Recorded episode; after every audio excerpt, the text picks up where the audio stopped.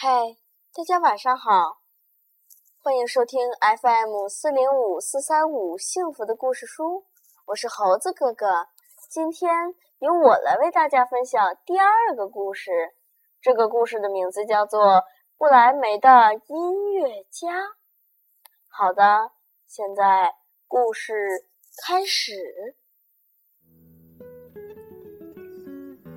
从前有个人养了一头驴子，这驴子长年累月的把一代又一代的谷物驮送到磨坊，现在它耗尽了力气，体力越来越差，干活越来越困难了。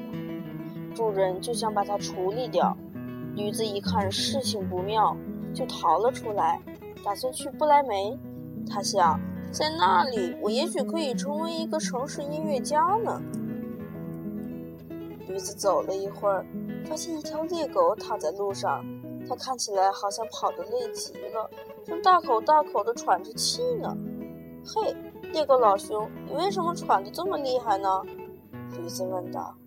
哎，我老了，力气一天比一天小，再也不能去打猎了。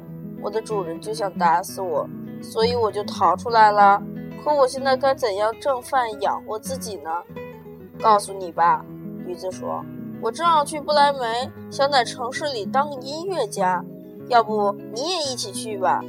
让乐队的人雇佣你，我弹琴，你打鼓。”猎狗同意了驴子的建议，于是他们一起向前走。